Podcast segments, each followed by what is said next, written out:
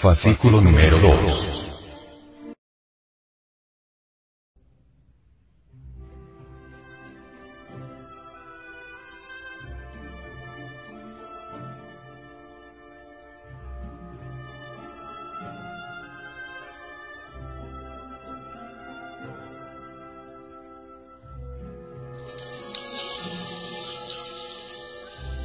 Biblioteca del sexo.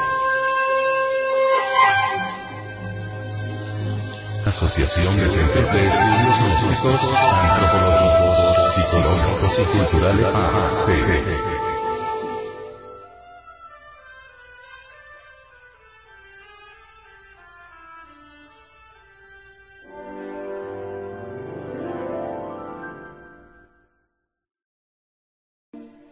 Sublimación de la libido sexual. Sigmund Freud en su psicoanálisis, dice que es posible transmutar la libido sexual y sublimarla. El profesor Sigmund Freud, vienes, hijo de Austria, fue en realidad de verdad una eminencia, produjo una verdadera innovación dentro del terreno mismo de la medicina. Muchísimos doctores lo han comentado, muchas escuelas lo han aceptado, otras lo han rechazado. En todo caso, ha sido muy discutido. Muchas civilizaciones antiguas trabajaban con el sistema de Freud, sublimaban la libido sexual. Incuestionablemente, por tal motivo tuvieron grandes poderes cósmicos, extraordinaria sabiduría que todavía sorprende a la humanidad actual. En muchos códices antiguos se nos habla del superhombre. En verdad, todos, en la vida, hemos presentido alguna vez la existencia del superhombre, tal como lo cita Federico Nietzsche en su obra titulada Así habló Zaratustra. Según los textos de sabiduría antigua, el superhombre realmente existió en la humanidad arcaica. No nos referimos a un individuo en particular, sino a todos los habitantes de aquellas culturas.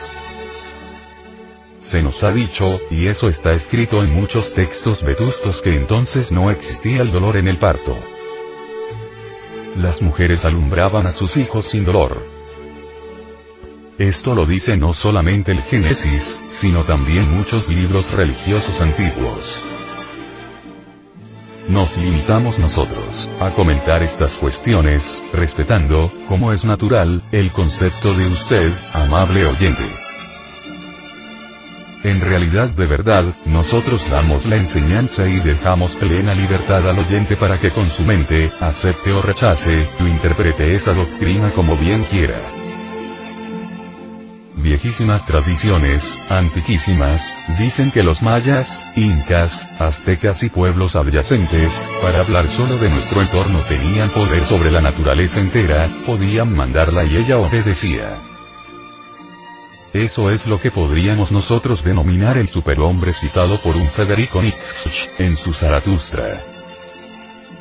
Entendemos que esos poderes se debían, especialmente, a que esas civilizaciones no eliminaban o no extraían de su organismo el esperma sagrado, es decir, únicamente lo transmutaban o sublimaban tal como lo enseña Brown Sequard, gran científico norteamericano, con sus experimentos, o Kerun Heller, médico alemán y profesor de la Universidad de Medicina de México.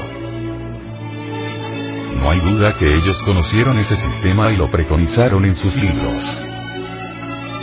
Bastaría leernos nosotros, por ejemplo, las investigaciones de un Brown Secuardo de un Krumeyer para poder corroborar esta clase de afirmaciones científicas.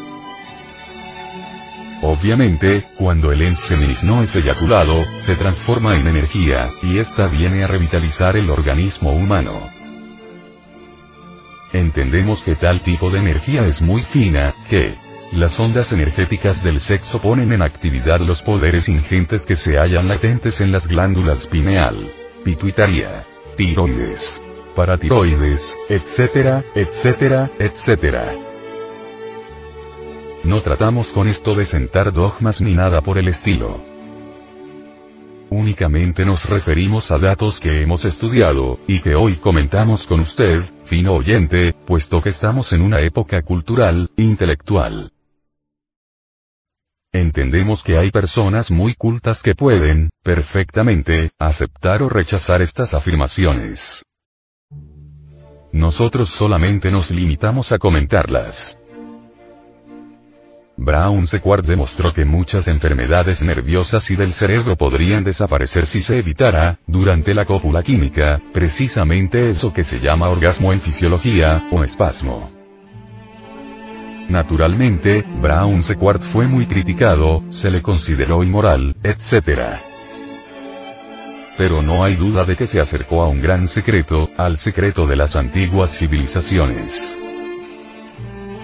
Los antiguos, y esto también es mencionado por los mamás que todavía viven en la Sierra Nevada de Santa Marta, departamento del Magdalena, Colombia, debido precisamente a su forma religiosa y a su cópula química especial, gozaron de facultades que los seres humanos de esta época desconocen. El venerable maestro, Samael Weor, al respecto dice. Ellos podían ver perfectamente las dimensiones superiores de la naturaleza y del cosmos. Hoy en día los seres humanos no ven la Tierra tal cual es, sino como aparentemente es. Nuestro planeta Tierra es multidimensional. Esto está demostrado matemáticamente, pero en realidad de verdad la mayoría de las gentes no lo aceptan. Y es que cada cual es libre de pensar. Desafortunadamente, los intelectuales de esta época están embotellados en el dogma tridimensional de Euclides. Ese dogma siempre ha sido muy discutido. Es claro que ya va pasando de moda. Hombres muy sabios han escrito obras extraordinarias de matemáticas que se relacionan en una o en otra forma con la cuarta coordenada. A esos hombres se les respeta, nadie se atreve a discutirlos, pero todavía hay gentes que se muestran escépticas. Sin embargo, la obra aquella, Ontología de las Matemáticas, bien valdría que los intelectuales la conocieran a fondo, profundamente. Con el tiempo aquellas civilizaciones se fueron degenerando, poco a poco. Así lo han comentado viejos textos antiguos, y nosotros a la vez nos permitimos platicarlo con usted. Es claro que no todos los que oigan esta temática estarán de acuerdo con lo que estamos afirmando. Sería absurdo si nosotros imagináramos, por un momento, que todas las personas que escuchen esta audio, biblioteca, acepten estas afirmaciones. Empero, los que en realidad de verdad saben escuchar, comprenden muy bien que todo es posible en el universo. El mundo de las posibilidades es siempre infinito, y si alguien comenta sobre textos antiguos, vale la pena escucharlo. Es obvio. Aquellas poderosísimas civilizaciones que nos precedieron, después, involucionaron en el tiempo. Entonces, sus facultades de percepción se fueron atrofiando, lamentablemente. Cuentan muchas tradiciones que después de algún tiempo, aquellas sagradas civilizaciones tomaron el acto sexual por su cuenta y que eyacularon el ens, semis. Así lo dicen algunos tratadistas. Como secuencia o corolario, perdieron sus facultades trascendentales. Fue entonces cuando en realidad de verdad el hombre salió del paraíso terrenal con su mujer, por haber comido de ese fruto prohibido, que le estuviera vedado en otros tiempos. Entonces sus facultades se atrofiaron, y hubo el hombre que trabajar duramente para sostener a su mujer y a los hijos, y la mujer tuvo que traer al mundo a sus hijos con dolor. Esto que estamos diciendo está muy documentado entre los nahuas, entre los mayas y en muchos pueblos del Asia. Siempre se ha hablado sobre lo mismo. Hemos visto códices donde se observan estas figuras.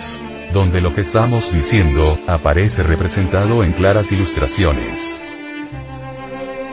Hemos investigado cuidadosamente tales códices. Así pues, lo que estamos hablando tiene documentación. Repetimos. No obligamos a nadie que lo crea, pero sí valdría la pena que los estudiosos investigaran un poco, entre los mayas, toltecas, zapotecas, etc. Que evolucionó el ser humano. Sí, eso está mencionado o citado en los libros antiguos y explican el motivo.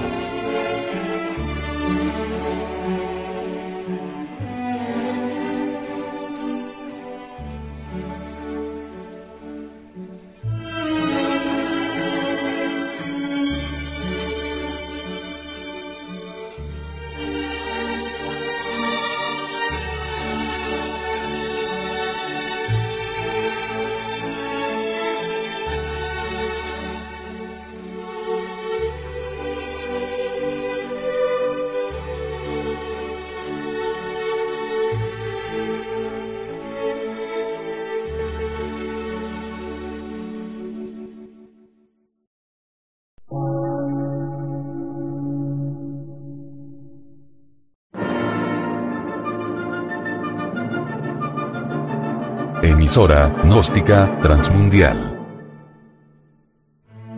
Por una nueva civilización y una nueva cultura, sobre la faz de la Tierra.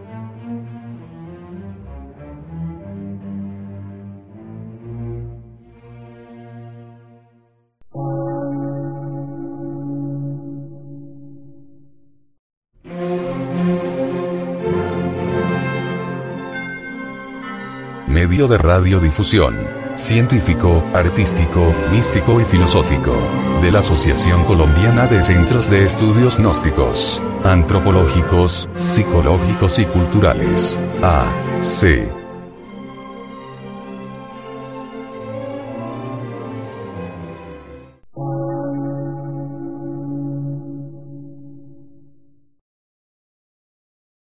Lectura en movimiento. Difusión sin fronteras.